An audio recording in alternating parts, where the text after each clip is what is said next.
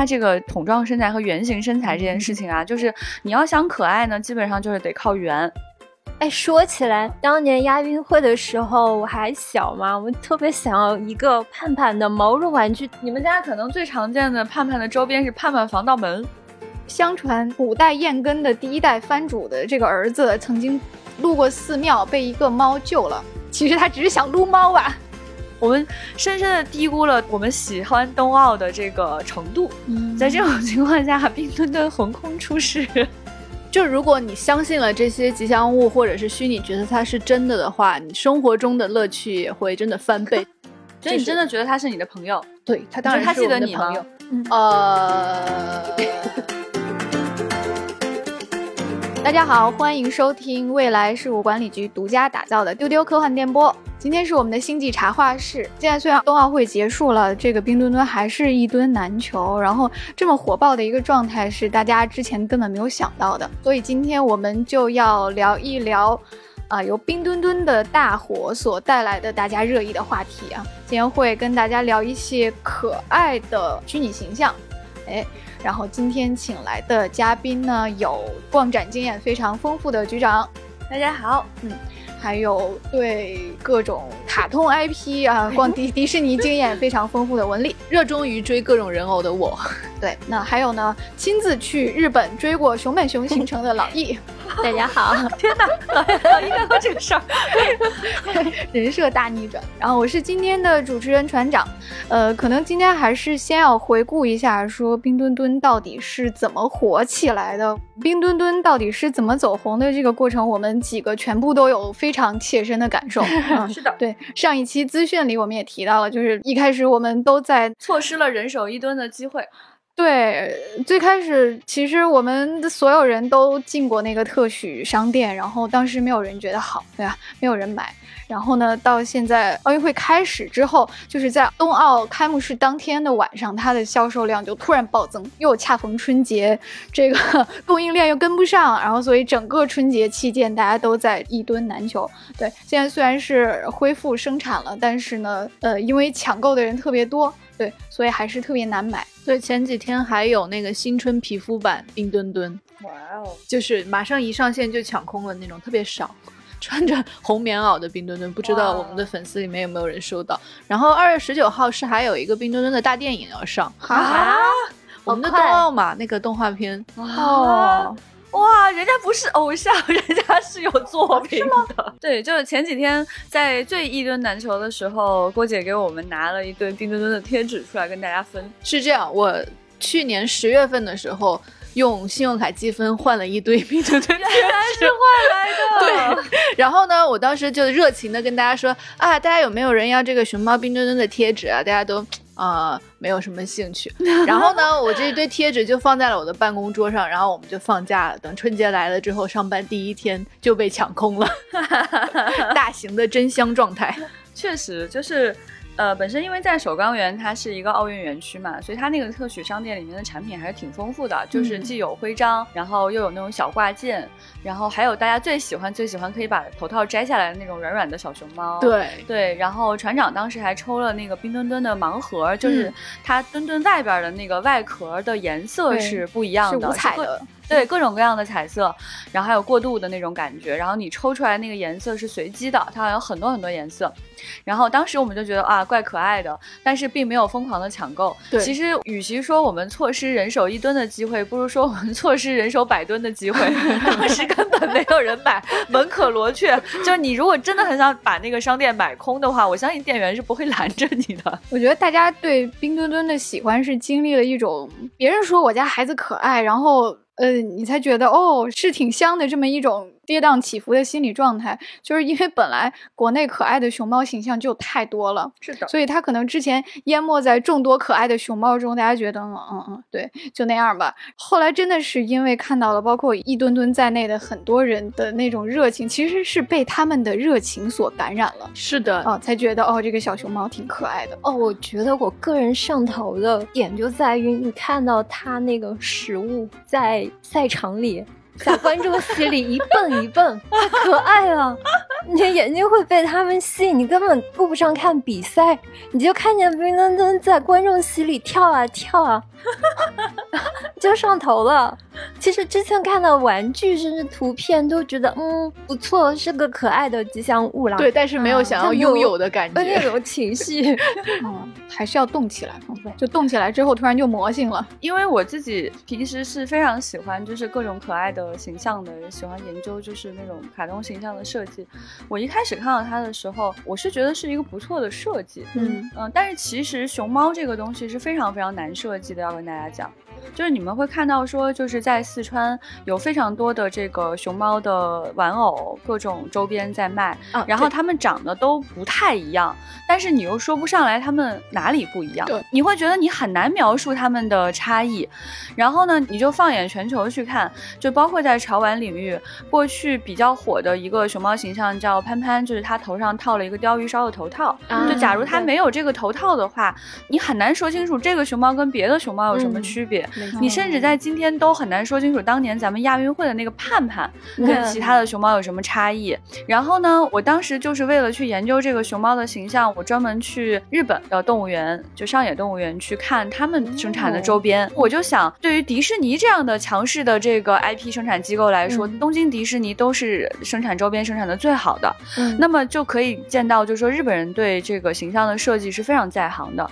就我就去学习说，哎，你看看人家应该怎么设计熊猫呢？我去了之后发现也没什么意思，我就可以拍着胸脯告诉大家，对于熊猫这种生物来说，由于它本身过于有特色、过于可爱，以至于它的周边形象过于难以设计。嗯，所以说你到目前为止你很难看到有特别的形象。那么我们看，就是冰墩墩这个形象，它有它有意思的地方，就是它没有腰啊，也没有脖子，这个对于熊猫来说其实并不常见，因为它是一个桶状身材。真的是一个墩子，然后呢，它还有一个特别之处是什么呢？就它有一个外壳，嗯，这个外壳我觉得它蛮贴现代人对这种科幻感、对未来感的一种需求的。对，然后它的这个外壳很明显是一个高科技外壳，你不知道它是做什么用的，也不知道用什么做成的。然后它上面还流光溢彩，那这个东西呢，就给人感觉是说它在这个赛场上既有科技感又有动感。嗯，它就非常的浑然一体。然后再回到说它这个桶状身材和圆形身材这件事情啊，就是你要想可爱呢，基本上就是得靠圆。哎，嗯，所以圆呢，基本上是现在可爱的终极真理吧？对，就是你看所有的可爱的形象里面，它都有非常圆的地方。所以这个熊猫它具备了就是火的一个基本的前提。嗯，我当时看到它觉得哦，这个设计挺好的，但是内心其实跟它是没有建立连接的。我觉得后来建立连接呢，主要还是因为这个冬奥这件事情让。让我们受了很大的刺激，嗯啊，我们觉得冬奥真的是一件很美好的事。然后，尤其呢，在赛场上，即使是我们不是真正站在赛场上那个人，我们听解说，我们看比赛，我们都 肾上腺素分泌旺盛，我们都非常的激动。我们的生理当时让我们就更加容易喜欢一个东西，或更加容易受到一些刺激。所以，当我们再次看到这个熊猫形象的时候，我们一系列的好感都叠加在他的身上，就觉得我也得有一个。对，再加上咱们一看。查一查价格，发现又挺便宜的，几十块钱一个，就特别想要。对，所以就是一下子刺激了这个需求。嗯，我觉得还有一个原因就是一吨难求的原因，是因为就是刚刚船长讲的，就是生产其实没跟上。嗯，你们就发现说，就是今年的这个冬奥，从那个开幕式啊，从各个地方来看，我们还是比较节俭的，就是我们用了一种更简洁的、更大气的方式去处理问题。而且我们这次也没有像推那个福娃那样狠推。嗯，就他。做这做那做那么多东西，疯狂在媒体上出现，然后铺天盖地。完全没有，就是你想当年的福娃在北京就是铺天盖地，你在任何一个地方，公交车站、路边你都能看见他们。你去北京就必须带一套纪念品福娃回去。对，但是是五个，对对，五个呀，一套呀，那么多。但是你看冰墩墩和雪容融，其实他们在北京出现的地方是很少的。嗯啊，然后你看到他在社交媒体上，在很多地方，其实我们没有花很大的力气去去推他，所以这个也会就是降低一开始人们对这件事情的预期。嗯。嗯，就是很多形象，你就是看多了，你都觉得挺好的。你看不见他，你就没有感觉。嗯，所以呢，一开始可能生产的时候也是比着一个比较低的预期去生产的，再加上又是春节，着急也生产不出来呀。所以现在就造成了这样的一个情况。所以就是说，当你买不到的时候，你更会感觉到它很火。嗯，没错。我觉得还有几个就是在熊猫这个品类里打出了差异性的点，就是它的产品设计。我觉得咱就跟零八年奥运会的福娃相比，我觉得产品设计有非常非常就是飞跃性的进步。是的，是的，对，就是很多人知道它是能软的。然后就是它的玩偶设计的非常软，然后 Q 弹，呃，小冰壳子也是能 软的，就很多人被它这个柔软的触感就 圈粉了。嗯，这个我觉得在材质上真的是很用心的。对，因为我当时看到它那个平面形象的时候，我觉得它的外壳是很难被解决的。对，非常难生产。对，一开始你以为它是硬的。对。对，你会觉得那个外壳是很硬的，然后你会觉得说，就是这样的生产是没有必要的。我当时的一个猜测就是，它很有可能外面那个外壳就是敷衍一下。啊，哦，就没有想到它真的是有个壳，对对，是食品级的那个硅胶，对对对，就是这个是很令人意外的，所以我觉得就是在具体的生产方面，我觉得我们的那个能力也是提高了，就是也伴随着这些年我们整个国家生产玩具的能力在上升，设计师跟这个具体的产品层面的这个管理人员，大家的这个沟通也变得更顺畅，所以才能在实现层面做的这么好。对，而且它是能掏出来的，就大家发现它能掏出来，又火了一波。因为里面那个熊猫扁扁的，又很魔性。然后那个福娃，论可玩性相比，它完全是高出福娃一大截。是的，是的，绝对的，绝对的。我当年看到福娃，我也很喜欢，因为我当年年纪很小，看到这种小小的东西就都会很喜欢。有啥不喜欢的？对，然后我也拥有那种家人从北京带来的那种一套纪念品，但是。我现在想起来，福娃对我来说，它是放在架子上的那种感觉的，它不是让你在手里抓的。尤其是你对比现福娃和冰墩墩的脸来说，冰墩墩它的五官的神态，它更像你可能你生活中想要拥有的一个小宠物、一个小活物的感觉。而福娃，说实话，它的脸还是那种很蛮好看的，是那种中国传统画的感觉，但它就像是一个静止的画在那里。我脑子里能想起来那个福娃动起来的动画，我会觉得有点像。就是小时候看的那种什么小蝌蚪找妈妈那种感觉，它不像你跳出来你能在手里抓的一个感觉。哦，哎，说的也是啊，就是其实福娃给人感觉没有那么的亲近感，对，它不像一套玩具，呃，对，它其实有点像那种传统工艺品。啊，对对对，传统工艺品有很多其实不是你用在放在手里来抓的，很多就是你放在那儿看的摆件儿，对，所以福娃给人感觉是相对有趣，而且福娃里面也有一只熊猫，但是哦，真的哎，就没有人被啊，天哪！哎，说起来，当年亚运会的时候我还小嘛，我特别想要一个盼盼的毛绒玩具，但是那时候有邮票、有徽章，但是就是没有玩具可以买。对。你们家可能最常见的盼盼的周边是盼盼防盗门，嗯，对对对对，那时候有个商品授权，对，太硬朗了这个周边，感觉很商业，对对对对，但是只有防盗门，只接过这个，对对对，我那时候也特别小哈，我就是觉得这个东西确实太有距离感了，那个时候咱们也不太会生产周边，对，不太知道这种东西应该怎么运营，包括你现在去回忆啊，我现在不太能够全部回忆起来福娃的那个周边的种类，就是盼盼的种类一定是特别。少的，但是福娃相对丰富一些，它有各种大小的那个玩偶，对，然后有的是软的，有的是硬的，然后它基本上会有一个礼盒，然后是的，还有一个红色的礼盒，对，那个红色礼盒它周边是红色的盒子，外面是一个透明的那个盖子，然后你你可以透过盖子就能看见它，然后它们陈列出来的样子是一个就是北京欢迎你的顺序，对，对，你不能打乱这个顺序，对对对对对，是的，你打乱这个顺序心里会有点焦虑，有的时候你会看北京的出租车司机啊。他在他的那个车上挂了一只福娃，你就在想这是哪一只啊？好焦虑，其他的福娃在哪里啊？必须得凑齐。嗯，但是你看到冰墩墩这里，其实它已经非常非常丰富了。嗯，就是当它火之前啊，我们有幸在那个商店里面 看到它的种类，就是它会跟雪融融一起吃火锅，然后那个小的徽章上面呢还会做成双层的，那个窗户还能打开，是有荷叶的。对，然后他们两个人的形态跟动作是非常非常丰富的。你看墩墩，他就会呈现出就是。冬季奥运项目当中的各种的形态，他会去参加各种比赛。嗯，嗯，那个我撞死你的表情包就是他参加那个对雪对对车对，然后他跟雪容融之间的互动也非常的丰富，就会嗯挂灯笼啊，然后贴春联儿啊，对，就他们俩 想的也比较多了。你看，他就是这些年加上大家都非常知道他们可以换装，在这种情况下，所以冰墩墩也出了就是新春的装束。还有冠军的金色墩墩，哎，哎，对，也是一个限量版的皮肤了。对，所以他给不同的需求的人提供嗯了过多的丰富的选项。嗯，那我觉得就是除了设计方面的进步，就是运营理念的进步，还跟大家对上次节目我们说是这种没啥用的消费品的一个观念的变化。嗯，就是冰墩墩的火爆，是不是跟这两年我们对玩具、对潮玩的这种消费习惯的这种兴起有关？对，是，其实呃，潮玩的兴起其实是跟前些年的一次消费升级有很大的关系。大概三四年前，就是你会在资本市场听到一个词叫做消费升级。那个时候，你会看到很多的产品都发生了一些变化，就是它会产生一些文化附加意义。比如说啊，以前我们可能买一件衣服或者一个杯子，我们会强调它的实用性，嗯但是呢，在那些年呢，我们会更愿意说它有一个文化意义在里面，我会愿意为那个附加值去付费。所以在这种情况下呢，在整个消费升级的这个浪潮里面，大家兜里的钱确实也在变多的情况下，大家就会愿意去选择说，我看我还能买些什么其他的东西。在这个当口呢，刚好就是潮流玩具也兴起了。那潮流玩具呢，其实它大大的丰富了，就是大家对这件事情的基本认知，就是我可以花钱去买没有用的东西，可以到什么程度，而这个没有用的东西，它到底有多少选项？就是你在这个玩具展当中，你会看到，可以说三四年以来吧，这个潮流玩具展变得越来越多，在玩具展上出现的设计师越来越多，然后新的形象、新的 IP 也越来越多，然后这些 IP 的玩法也变得非常的丰富。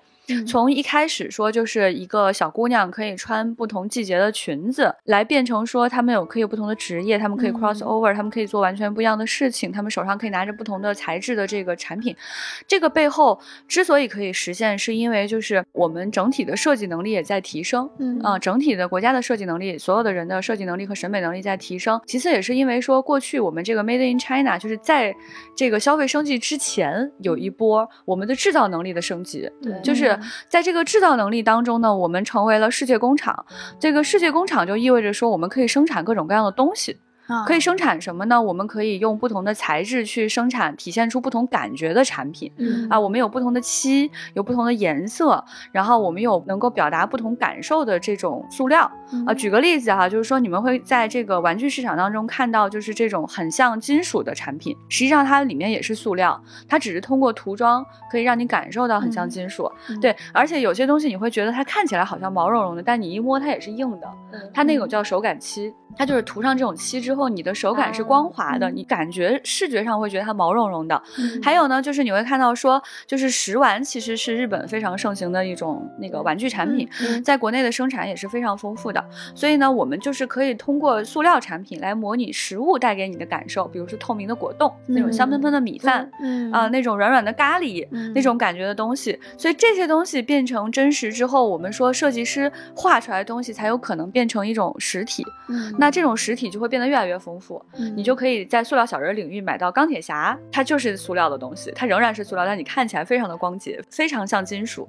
那还可以买到蒸汽朋克风格的玩具啊等等。所以就是在这些年，大家有一批用户完全被训练出来了，再加上大家对文化价值的这种认可，你不一定会认可潮玩，但你会认可文化价值。嗯在这种情况下，你就会愿意去购买，比如说一个迪士尼给你的一个 IP，你认可它，嗯或者你在电影当中喜欢的一个东西，你觉得你要去买它的玩具或者周边，比如像我们国内的这个《大圣归来》呀，然后像哪吒呀等等。嗯那当冰墩墩出现，就恰逢这样一个时间，对，就是大家完全准备好了，嗯生产也完全准备好了，设计也完全准备好了，用户也完全准备好了。对在这样一个情况下，我们深深的低估了我们喜欢冬奥的这个程度。对每一个人跟冬奥之间的情感连接也变深了。就通过嗯奥运会，通过这些年，我们也变得更大气，我们更能认知这样的一个国际赛事对我们的影响。嗯在这种情况下，冰墩墩横空出世，而且又是一年奥运会，上一次看奥运会的人，现在兜里已经有钱了，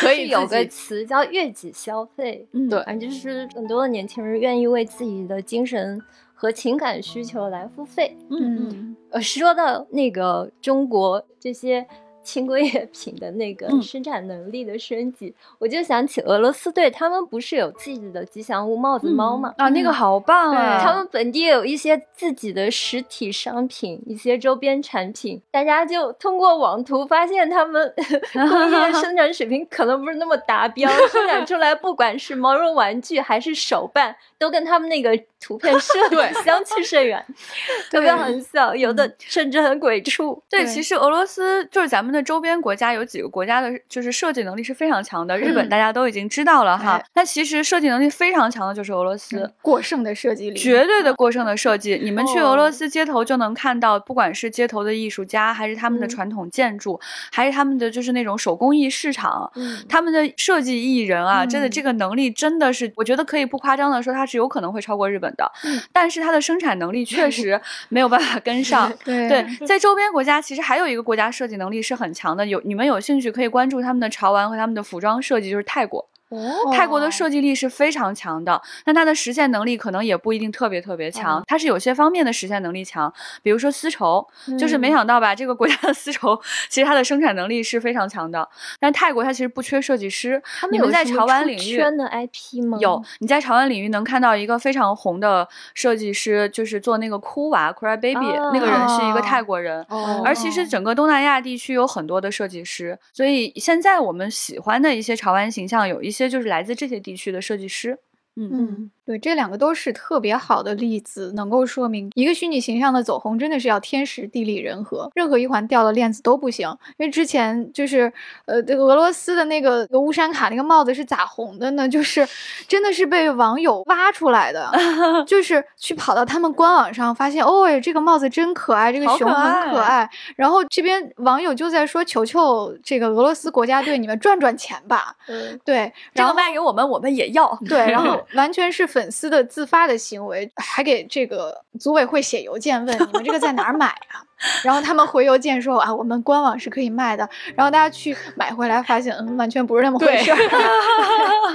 就是经过了前面的这个研究之后呢，后来我们就是就是下定决心，也非常想设计一个很可爱的熊猫。嗯对，所以我们就邀请就是我们这个仓鼠，就是克拉克与泰德这个吃货仓鼠设计师球，给我们设计一个熊猫的形象。那它画出来之后呢，我觉得实在是太可爱，太可爱，太可爱了。我觉得这个 熊猫真的得红。但是呢，我就是在思考一个问题说，当我们这个熊猫出去之后，别人怎么去传播它、去讲它、去聊它，说这个熊猫有什么特征？它如果不像那个鲷鱼烧那样戴一个头套的话，它到底有什么特点呢？后来经过我们一段时间的这个绞尽脑汁、绞尽脑汁，我们想了一个办法，就是给它设计了一个朋友。嗯，他的朋友呢是一个竹笋。至于为什么会跟食物做朋友呢？这是非常神秘的，这样更能体现他们的友谊。对，呃，一般一般情况下跟食物做朋友是很难的，但他们嗯俩做了这么长时间朋友，显得非常的默契。他们一起可以骑那种摇摇马，然后他们嗯可以一起抱着球球玩，然后一起吃冰棍儿，还互相送礼物。哎，对，然后就是显得非常的亲近啊，他们的行为也变得非常的类似，可以一起蹬脚脚，就非常的可爱。嗯那这样的话呢，就更能体现出说他们一对之间的这个友谊啊，是神秘的、不可理解的，嗯就非常适合你送给自己的朋友。嗯，结果这个设计一出来之后，大家就说我想买那个笋，说因为熊猫的衬托之下，觉得这个笋好可爱。那后来我们给他们起了名字，一个叫王登登，就是熊猫，因为它的它很喜欢蹬脚脚，然后喜欢去踩东西啊、嗯它的脚非常的可爱，它为什么姓王？因为王啊是中国常见的一个姓儿，然后你知道，就是这种叠字在熊猫起名领域非常的出名，团团圆圆啊，欢欢对对对，墩墩，你看对，所以我们也要有一个叠字叫登登。对，然后呢，姓王呢，是因为它是中国最普遍的姓，大姓，所以给它姓王。然后呢，这个笋呢，它叫斑布布，就是斑布就是竹子、啊，对对对对对，嗯，它的英文，然后叫斑布布呢，就是也出现叠音，就是为了跟熊猫是有这个 默契的关系。它的中文呢，就是班级的班。走路的那个步伐的步，叫嗯斑布布。那王登登与斑布布呢，今年很快就要上市了，嘿嘿，特别的便宜，一盒几十块钱，里面就有 俩，真的太可爱了。对，对，推荐大家一定要关注啊！我跟你讲，你们真的是会非常喜欢。它是那个实心儿的，这个熊猫比仓鼠会稍微略大一点点。嗯然后你拿到手里啊，觉得真的特别的趁手的兵器，朋友们，非常非常大，然后有压手的这种触感非常好。对，然后它摸起来就会让你有一种呃光滑的，但是有毛茸茸的这样的感受在里面。嗯啊，我觉得你们会非常非常喜欢这一对的。嗯，请大家关注我们的王登登和班布布一起玩系列盲盒。关注我们宇宙抽屉的资讯哦。对，嗯，没有抢到冰墩墩的也可以来试抢一试王登登啊，对，是的，这个熊猫也能抚慰你的心灵。接下来的环节呢，就跟大家盘点一下，呃，我们在日常生活中觉得做的特别好的这种虚拟角色。这个时候就要先请出追过熊本熊行程的老易，老易真的，人设突然大转弯了。，对，对，怎么会这样？讲讲你为什么喜欢熊本熊？熊本熊很可爱啊，从大概一几年，一三一四年他开始走红以后，他的各种表情包不是在社交媒体嗯对走红，第一波是会关注到熊本熊，后来就看着他的账号，然后我就 到处去关注。然后慢慢的就感觉被占领心智了，你懂吗？就很想去跟他当面去接触一下，去跟他握个手。然后后来我一六年的时候去规划去日本九州旅游，当时就把熊本加入了我的行程。本来如果其实不是为熊本熊的话，熊本县好像也不是一个非常必要去的一站。说实话，大家应该都是通过熊本熊 知道熊本县这个地方。对，就是我后来才知道，哦，原来这真的是个地名啊！你给大家来讲讲熊本熊到底是个什么熊，它的熊社哎，你们其实是这样的，熊本熊它原名叫库马蒙嘛，库马是熊本的意思，那个蒙是他们那个熊本县当地方言里人的意思。但是其实包括很多日本人都会觉得很混淆，哎，你不是一只熊吗？但他但他官方一直坚称他们叫库马蒙，而且不愿意把中文的官方中文名给改成叫熊本熊。但这个事情僵持了将近十年以后，前年二零二零年，熊本县终于妥协了。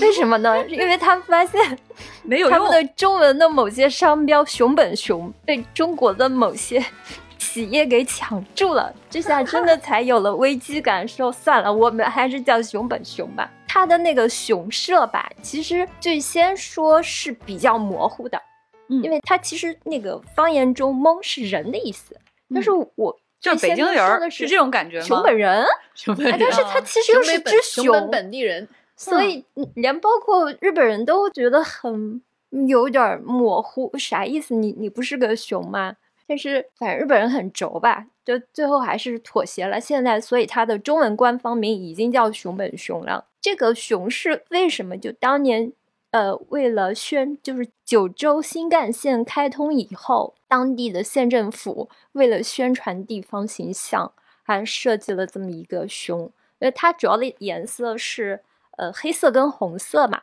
嗯，红色象征它当地的这个火山地理文化，然后黑色是它那个熊本城的那个黑色建筑体的那个象征。所以就是这个吉祥物，就是我们可能叫日本文化中的属于，比如 Kara，它就属于这个，就是日本人对于这一类地方吉祥物的这种称呼，就是为了宣传他们当地地区的旅游大使。对，可以这么说。就部长好像还经常就是会去宣传农作物啊，卖你刚吃的他他是他是公务员儿，新干线它是终点原来在鹿儿岛上吧，那个农业县熊本，它原来只是一个很不起眼的一个中间的过站，所以的当时他们县政府就想，我们要设计一个什么事件，或者是搞个什么活动，让游客们在我们这一站下来，嗯，因为很其实机智 当时原来是也可以理解他们的忧虑吧，就是因为是中间不重要的一站。嗯，当时就想，就说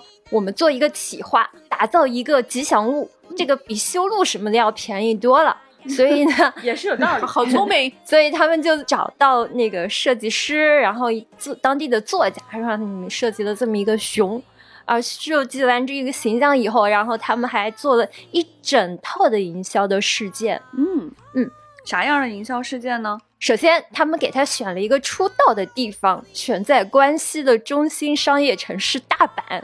他说，我们就去蹭别家的那个火热的那些地域的那个人流。然后他就做了一个大熊，让他的熊跑在街上走来走去，去一些路过的搞笑综艺节目里面蹭一些出镜率。当然，这个整个事件啊，都是他经纪人规划好他的所有日程，他有自己的经纪人啊！我觉得关键信息突然出现了。他的出道就是在街上徘徊，这个方式都是经过精心计划的。比如说，他知道大阪那个当地的中心商业区道顿崛嘛。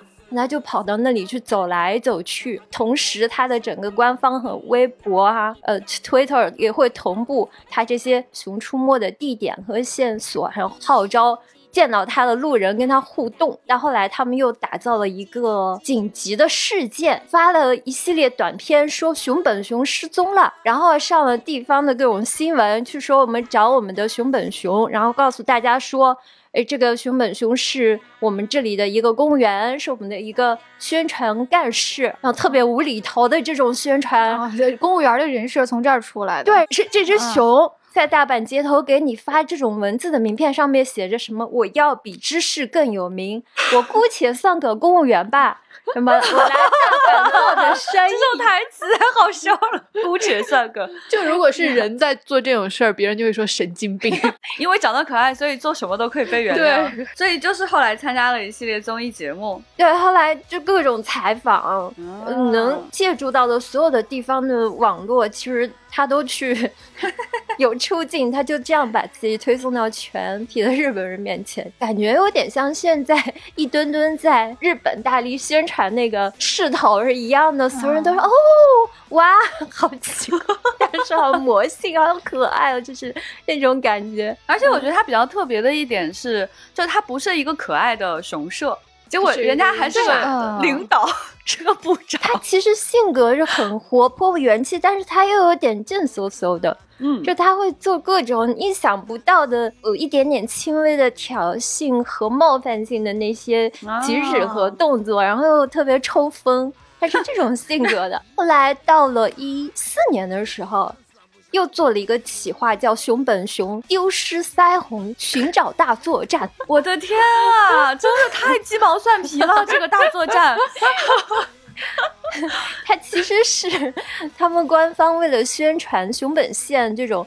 呃，红色色彩的农产品，比如说像番茄啊、草莓啊这种海产品啊，天哪，好厉害啊！天呐，就说就拍了个短片，一直在电视台循环播放，说熊本熊的腮红丢了，据说然后就可以卖西红柿。据说他们当时广告费就花了三千多万人民币。哈，当然了，这最后的所有的营销费用，就是以几十倍、几百倍的收益来赚回来的。哇哦，嗯，所以它真的是带货能力超强的一只熊。对，靠自己的腮红可以带红色的农业产品。对，是强势。那么其实你这么回头去想，一个卡在两个大战中间的一个小县，呃，他自己的农业产品呢，虽然做的很好，但是怎么样才能有特色的被所有人知道呢？啊，通过一只熊的腮红，越想越觉得好厉害哦。然后他现在就是熊本县的这个公务员兼幸福部的部长。对，他的这个 营业部长兼幸福部长，其实他的这个职什么是幸福部啊？就是给他新设立的一个职位，他一个人。天哪！部长类似于知识和副知县吧，其实他等于说是熊本县的第三把手，你可以这么说。哦哟，对，他的职务很高的，他要去参加各种县厅的会议的，公务班吗？就他在当地有一个办公楼，其实应该是类似于像小博物馆一样的地方。第一层是卖那个当地的特色产品的，什么农产品啊，那种是。整吃的什么？第二层是卖熊本熊的周边产品，第三层就是部长他自己的办公室。所以他每天下午三四点会在那个楼前去跟粉丝们握手见面，然后就做一些饭撒。我当时就去跟他去见面了，但是我其实，在当天的上午也跟着他去参加的他的另外一个行程，就是他给当地的现代艺术馆去做了一个剪彩。是有个 活动，天哪！不愧是领导，他果然他果然是当地小有名气的人。对，他那个活动比较正规吧，他也没有耍宝，他就他就很严肃的从里面走出来，剪彩剪完了，跟大家挥挥手。但是他下午去跟粉丝见面的时候就会比较活泼，还给大家跳了个很奇怪的舞。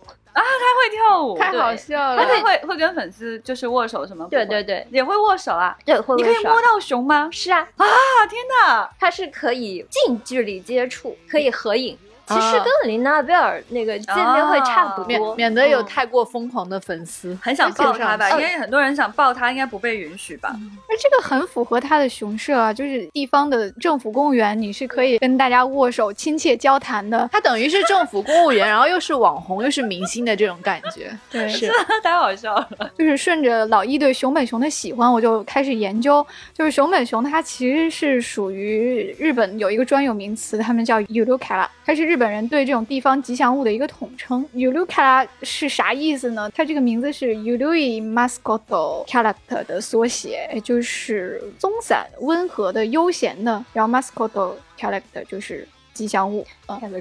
对对，就是 它这个地方吉祥物的诞生还挺魔性的，就像熊本熊一样，很多地方政府为了宣传自己又没有钱，然后就依靠一些草根的方法，从比如民众中产生的。就它这些形象很多，它的设计者不是专业的艺术家，嗯，就是网友随便画的，然后上传到网上去投票，投出来就火了。然后这种 u l u k a 它有一些硬性的要求，比如它必须传达当地或者家乡的一些特色，当地文化、历史或者产品，对吧？，对，然后它的动作或者行为应该是不同于一般那种可爱吉祥物，它应该是独特而且魔性的，就像部长那样，它有一个反差萌。它虽然是一只可爱的熊，但是它竟然是一个公务员。一言以蔽之，尤留卡拉就是设计随意且魔性的套着这个玩偶套子的地方吉祥物，就比较代表性的就是部长吧，还有就是我接下来要讲的这个传力精。传力精也怪魔性的，就传力精长什么样？你跟大家形容一下吧。就大家也可以在我们这边看到那个图哈，点开就能看见。你一定熟悉，因为它这个表情包挺多的。对对对，就我我开始他们跟我讲这个名字，我有一种我不认识这个生物。我看了图之后，我果然 看到过很多次。对，传力精是一个长了手脚的黄色的梨，然后它身上穿着类似就是幼稚园制服的一个蓝色的围兜，上面还有幼稚园的名牌。它的脸就像小朋友随便画出来的一样，哎，对，这就是我的感觉。就是随便画的，还是小朋友随便画，歪歪扭扭的。因为它这个地方叫船桥市啊、船桥市特产梨子，所以叫船梨精。嗯，但这个成精这个感觉就非常的奇怪跟好笑了。然后它整个的，我们应该叫梨社 梨社也疯狂的魔性。他说他的父母是普通的梨树，但是因为两千年一度的奇迹，成为了精灵。怎么还有种聊斋志异的感觉？奇怪 诞生于这个世界上，然后他的体重是七个梨子那么重啊，嗯它的血型是梨子汁儿，啊，好残忍的感觉。对然后他最喜欢听黑金。他喜欢的歌手是那个 Ozzy Osbourne，那个黑色安息日的主唱。呃对，对好完整的离社。离社特别的喜欢的音乐，特别的魔性完整，还有一些被认为是离经叛道的隐藏设定。他家有二百七十四个兄弟姐妹，啊，然后他是他们家中的第四个男孩子。对，然后呢，他身上蓝色的部分呢，不是衣服，而是刺青。这 你都不知道是杜撰的还是怎么样的，就是 包括他眼白的部分，是因为看了太多人间险恶而变成了灰色。啊哇，太夸张了！他居然这么的丰富，好有层次感哦。他就是完全靠这种鬼畜和魔性走红的。非常闹的，有点神经质的一只梨。对对，它跟别的吉祥物都不太一样，就是它有多动症，就是别的那种 k a l a 就是像部长那样圆滚滚慢慢的走，但是传力精它的招牌动作就是跳起来，而且他会说话，就是一般的这种 k a l a 是不能说话的，嗯，对对，它会但唱歌是但。但是传力精他话特别多，而且口无遮拦，他还会大声怪叫。天哪！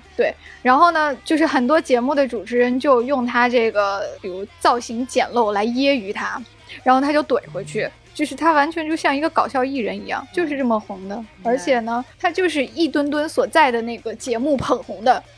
哦，很厉害哦，哇，们你看人家这个节目造型不是一次两次了啊，厉害！就整个的走红方式都非常的、嗯、草根和魔性。从这个离社来看呢，就觉得日本的吉祥物界真的太卷了，对，对就是你一般可爱是绝对没有机会出头了。是据说在地吉祥物现在日本本土一共有两千多个。哇，对。那这样能火出圈、火出国的，真的是的。哇哦！像传离金和熊本秀都属于顶流嘛。嗯，然后还有一些挺魔性又特别可爱的，比如说像华次郎，就是一个华姑，花菇，华姑，华姑，它是日本垂马华县的为了鼓吹这个香菇 销量而设计的。然后它的存在就是为了挑战所有吉祥物都是活泼元气的固有形象而存在，因为它特别的丧，它就是蘑菇嘛，对，一个大胶头套，然后每天默默地站在冷清没人的街上，发一些传单。他说他是他们华姑家的第二个孩子，所以叫他华次郎嘛。有姑姑社，哎呦姑社也完整了。家族也天。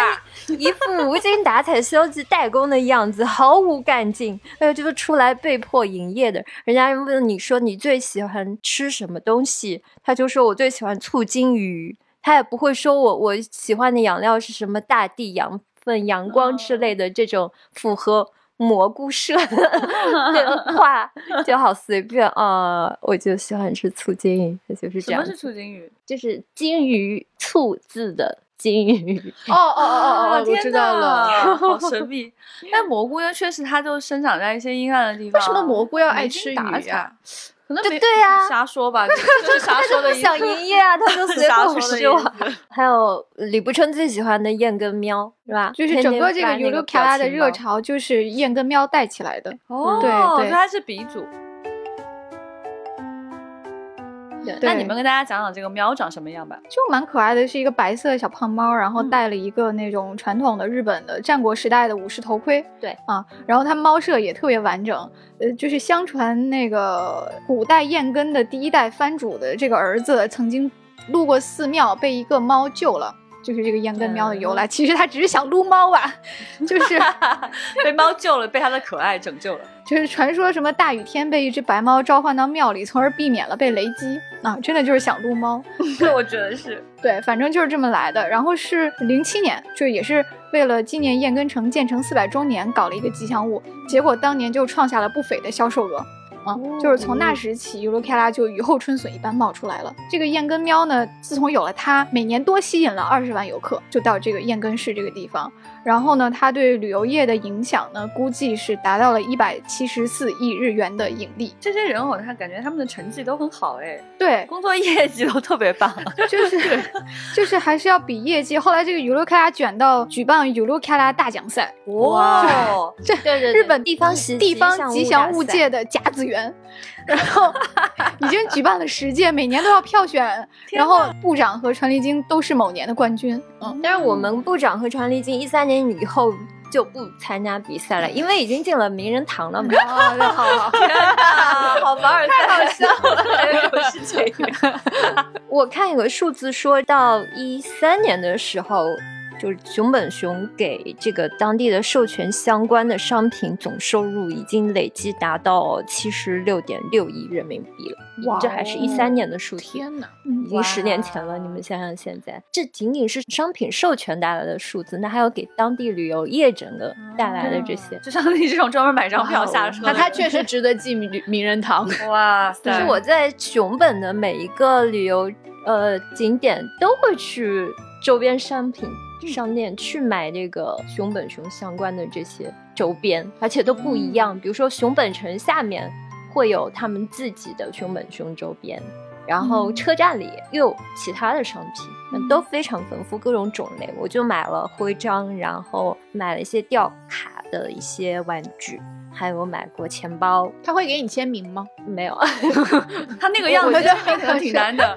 可能可以要求他吧，我不太清楚。但是好像疫情之后就不能跟部长近距离接触了。就真的是太完整的一个产业链了，就是从燕根喵开始的吧，然后从这种开放式的设计、投票，然后一年一度的票选，包括这个角色完整的人设。运营到现在 y u l u k a 是一个非常成规模的、可复制的地方靠吉祥物来进行盈利的一条产业，就是以至于它改变了很多行业标准。因为它这种吉祥物包括运营的走红方式，让一些传统的广告公司特别的感到危机感，因为大家喜欢的就不是那种正正经经设计出来的东西，就是网民随便画两笔设计的东西才能够走红。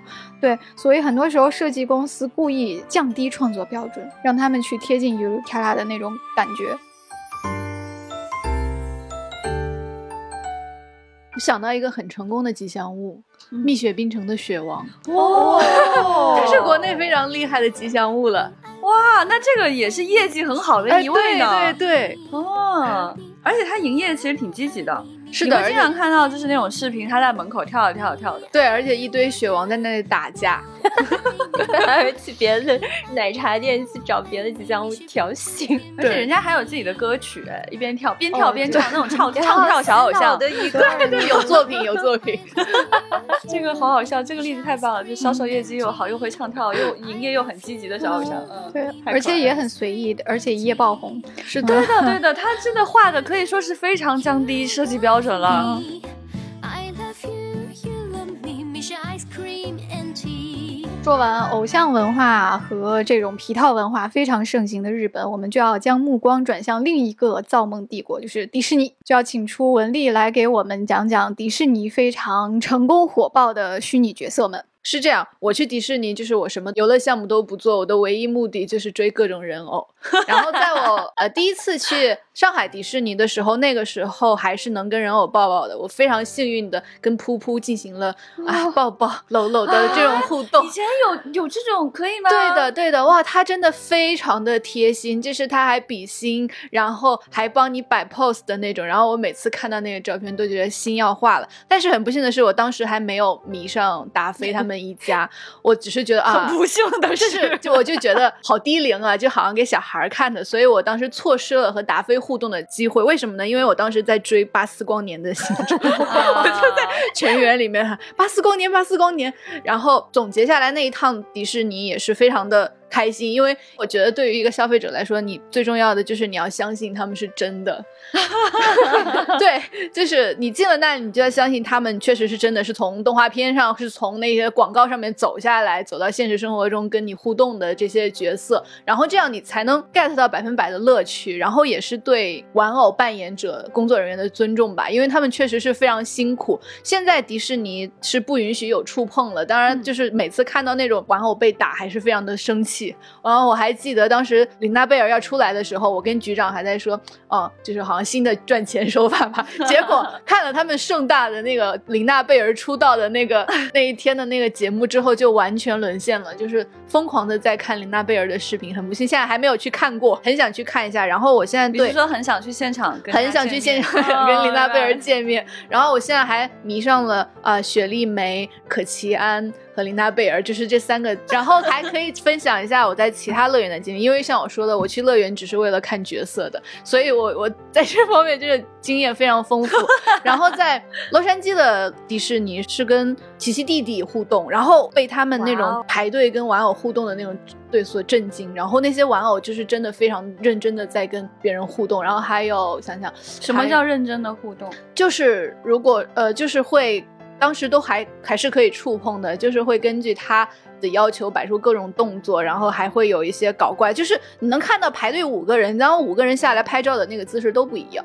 就是非常用心的在营业，然后还有环球影城，美国的环球影城，嗯，我就是一整个疯狂，就是知道先跟史呃怪物史瑞克和菲奥娜公主合完照之后，在这里等着就会能等到海绵宝宝和派大星，没有。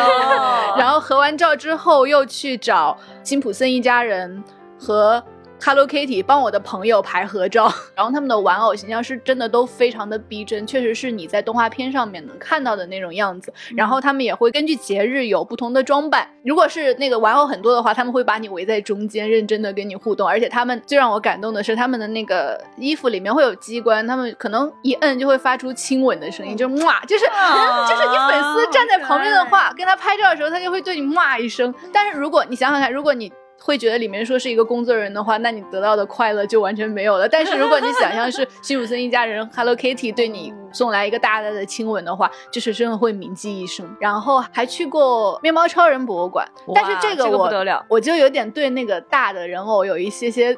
保留意见，因为面包超人比人还要高大的话，我就觉得有点可怕，我就乖乖站在旁边。但是那些小朋友们都非常喜欢跟他们互动，那个就是小朋友们扑上去跟他玩闹的那种。关于我的这个相信理论啊，我就是真的建议大家去任何地方玩都可以遵守这个，因为我去北京环球影城的时候，那个花车游行，就是呃。可能大家会觉得说北京的环球影城不如其他的环球影城那么好，但是如果把你在看花车游行的时候，相信说那上面出现的人就是熊猫阿宝，然后就是小黄人们，你把手机收起来的话，然后跟他们大声的互动，就喊他们，然后然后祝他们节日快乐的话，你也会收获相当的感动的。看花车的时候，一定一定要相信。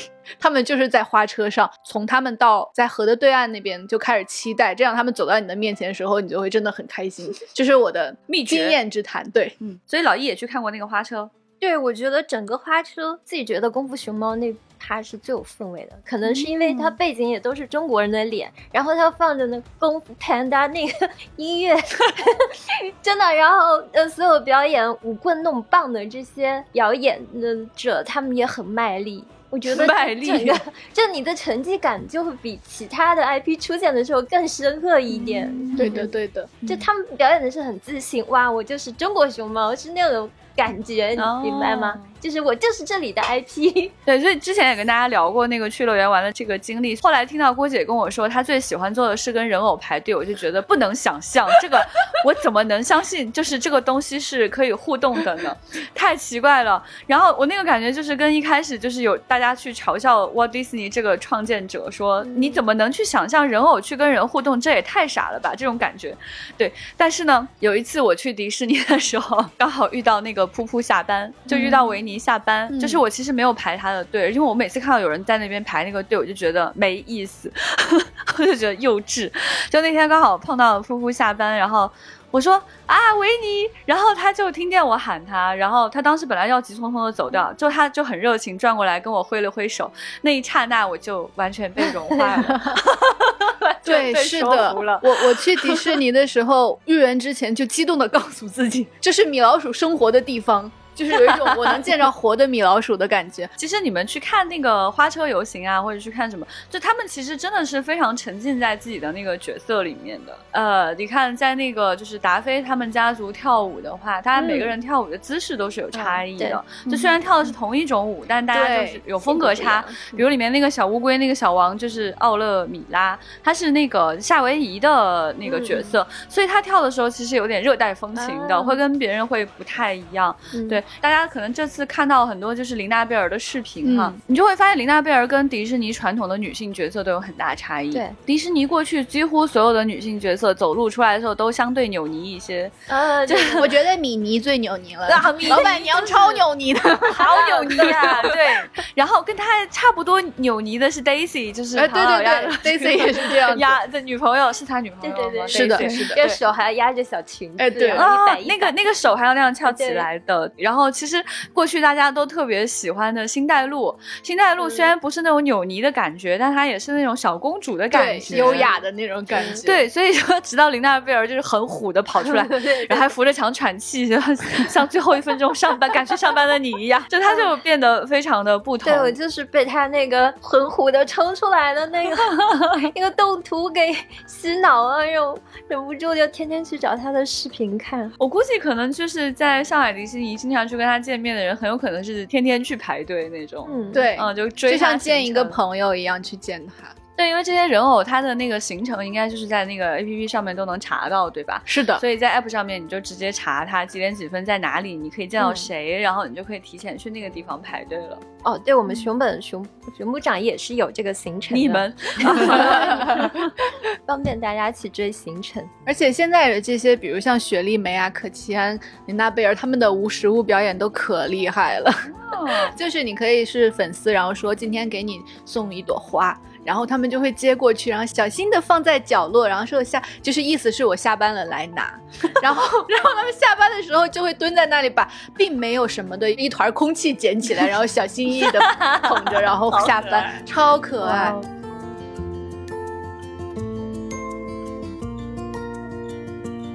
以前我也完全对迪士尼的呃角色人偶完全不感冒，然后当年是有一个特别火的视频，就是一个一个男生在追花车，然后就打草莓 熊，草莓熊别摔着啦，亲亲弟弟，然后就整个喊破音儿了。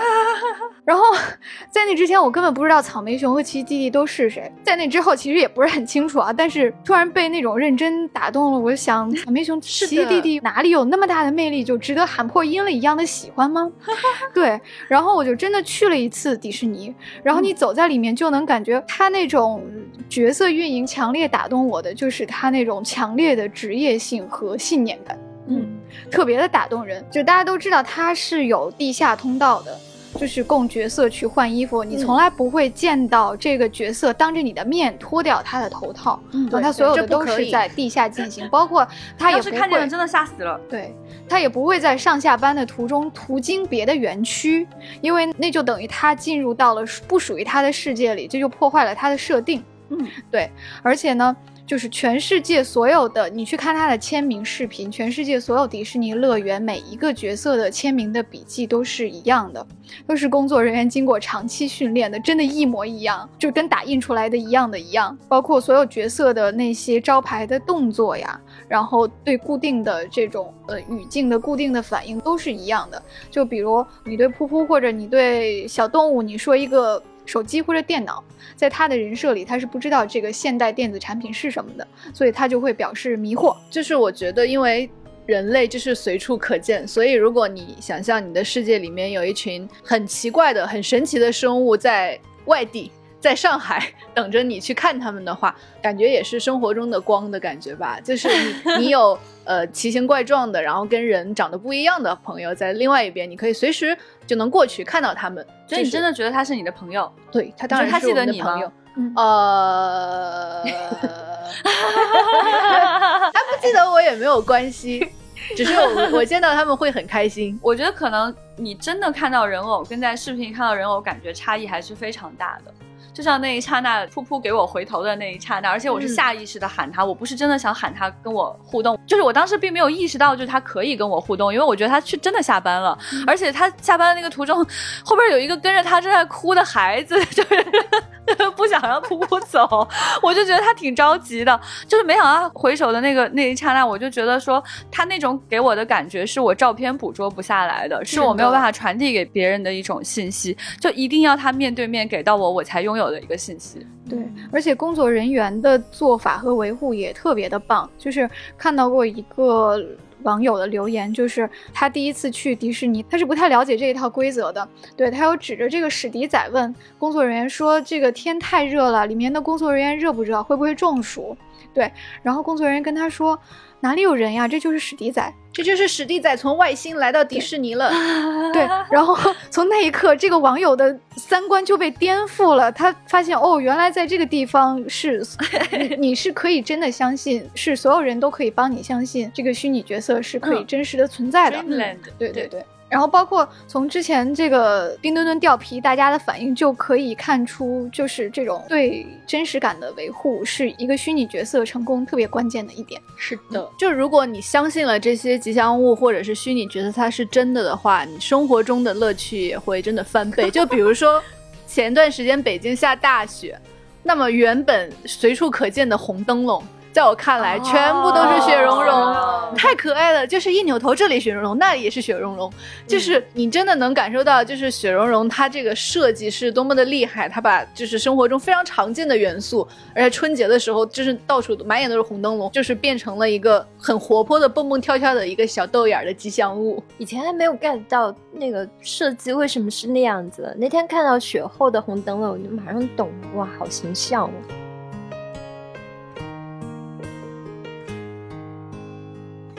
OK，今天跟大家聊了很多有魅力的虚拟角色，大家也能从冰墩墩的火爆中感受到吉祥物或者角色的运营，它说白了其实是 IP 角色的运营哈，它是一个可以带来商业和文化价值的一门呃很严肃、很高深的学问了。